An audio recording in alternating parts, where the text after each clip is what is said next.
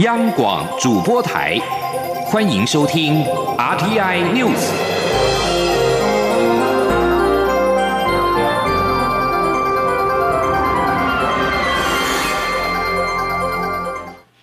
各位好，我是李自立，欢迎收听这一节央广主播台提供给您的 RTI News。继英国、南非变种病毒之后，台湾也出现了巴西变种病毒。中央流行疫情指挥中心指挥官陈时中今天公布，之前从巴西入境的一家四口，其中三个人验出了巴西变异株。为防堵变异株入侵台湾，自二月二十四号零点起，十四天内曾有巴西旅游史的旅客，将会比照英国跟南非入境，一律必须入住集中检疫所，而且必须裁剪。检疫期满之后，也需要再次裁剪。记者刘品希的报道。巴西变种病毒在台湾现踪，疫情指挥中心指挥官陈时中二十一号下午公布，之前从巴西入境确诊的一家四口，按九零三、九零四、九零五跟九零六，经实验室进行病毒基因定序，确认其中三人感染的是巴西变异株，按九零五因为病毒量低，无法成功定序。为了防堵巴西变种病毒入侵台湾，陈时中宣布，自二月二十四号零时起。十四天内曾有巴西旅游史，包含在当地转机的旅客，将比照自英国、南非共和国或史瓦蒂尼王国入境，或是十四天内具有上述国家旅游史者，入境后一律入住集中检疫所，而且需要裁剪，并在检疫期满前再次裁剪。检验结果阴性后，返家接续完成七天自主健康管理，旅客不需要支付集中检疫场所的费用。他说。二十四日零时起，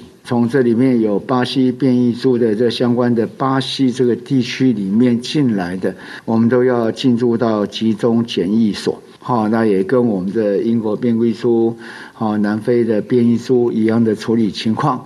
那要进到集中检疫所，然后检疫期满要经过检验，我们才会解好这样的一个居家隔离的措施。为了防堵变种病毒，指挥中心自去年十月以来，针对 CT 值在二十七以下的确诊者进行病毒培养定序。目前累计已定序六十三株，其中有五株是英国变异株，南非变异株两株。二十一号公布的三株巴西变异株，则是巴西变种病毒在台湾的首例。指挥中心医疗应变组副组长卢一军表示，国内这三例巴西变异株个案以及病毒没有定序成功的案九零五都属于轻症，其中两人已经出院，还有两人处于后续阴阴阳阳的阶段，可能很快也就能够解隔离出院。罗伊军指出，英国变异株、南非变异株还有巴西变异株，在国际上被列为三大主要变异株。由于巴西变异株带有跟英国、南非变异株相同的 N501Y 突变，所以被认为可能会增加传播力。另外，巴西变异株也带有跟南非变异株相同的 E484K 突变，也被判断可能会影响疫苗的保护效果。但目前国际上仍没有针对巴西变异株有明确的研究，相关判断都是推测。央广七九刘聘熙在台北的采访报道：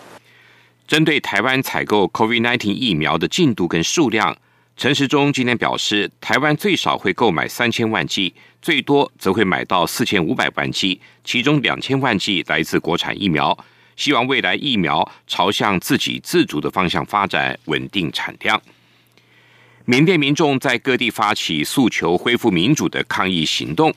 缅甸军方安全部队二十号在瓦城发动逮捕行动，引发流血冲突，传出有两个人死亡，至少三十人受伤。我外交部今天表示，近日传出缅甸军方对于示威群众使用致命武力，导致民众死伤，引起国际震惊、关注跟谴责。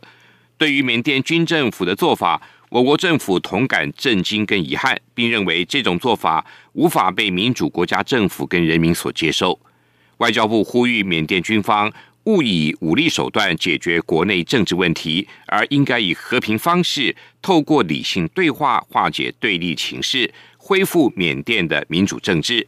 外交部表示，驻缅甸代表处继续透过各项管道，密切掌握缅甸政局的发展。根据代表处掌握的资讯，我国在当地的台商和侨民的人身安全没有受到影响。中华航空公司台北往返仰关的救援班机，在今天傍晚返抵国门，搭载八十二人，将比照一般旅客正常入境，同时延续秋冬专案的规定，要求一人一户居家检疫。国家人权博物馆与出版社合作的《我是小孩，我有话要说》的绘本。今天在人权博物馆集美园区举行新书发表会，内容改写自《儿童权利公约》，希望激发阅读者意识到自我存在的独特跟重要，也期待儿童能够成为真正的权利主体。记者王兆坤的报道。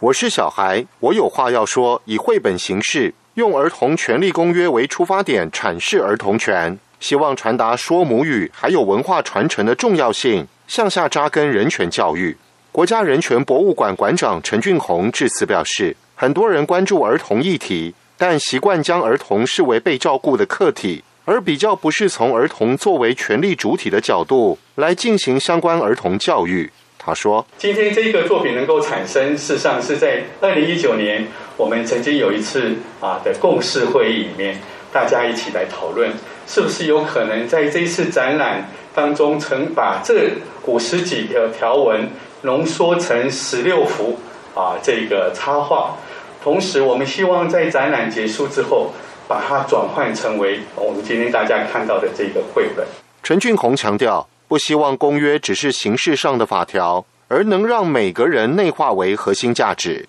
二月二十一号是世界母语日。这一场新书发表会特别安排小朋友以母语念出“我是小孩，我有话要说”书中的部分内容。中央广播电台记者王兆坤新北市采访报道：美国毅力号探测车成功的登陆火星，科学团队中有台湾人参与其中。蔡英文总统今天在脸书贴文指出，在火星上开车的驾驶来自台湾。毅力号科学团队有台湾人参与其中，像是负责操控探测车的团队就由工程师严正带领。参与太空船设计的刘登凯也来自台湾，他们在地球上编排城市指令，远端驾驶火星上的毅力号。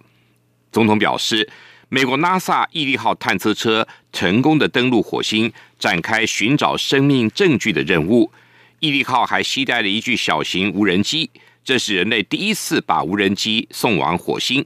总统表示，在 NASA 服务的台湾人很多，他们都是台湾的骄傲。而就像前年台湾团队一起取得第一张黑洞照片一样，台湾的科学实力可以为全人类带来贡献。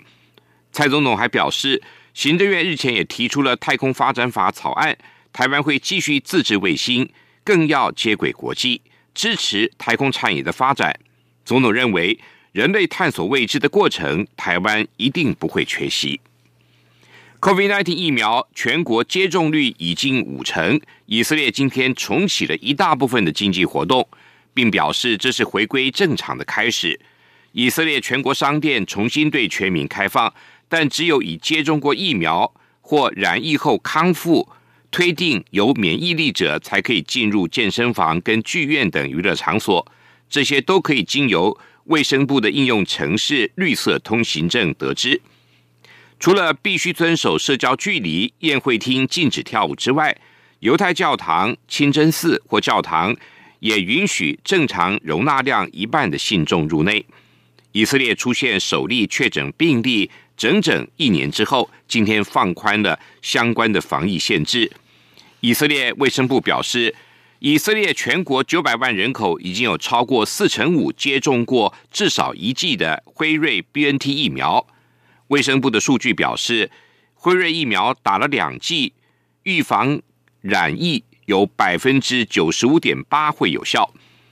而感染率获得控制的城镇的小学生跟中学高年级生在今天复课，中学生则将在近一年的远距教学之后。会在下个月重返校园。以上新闻由李自力编辑播报，谢谢收听。这里是中央广播电台台湾之音。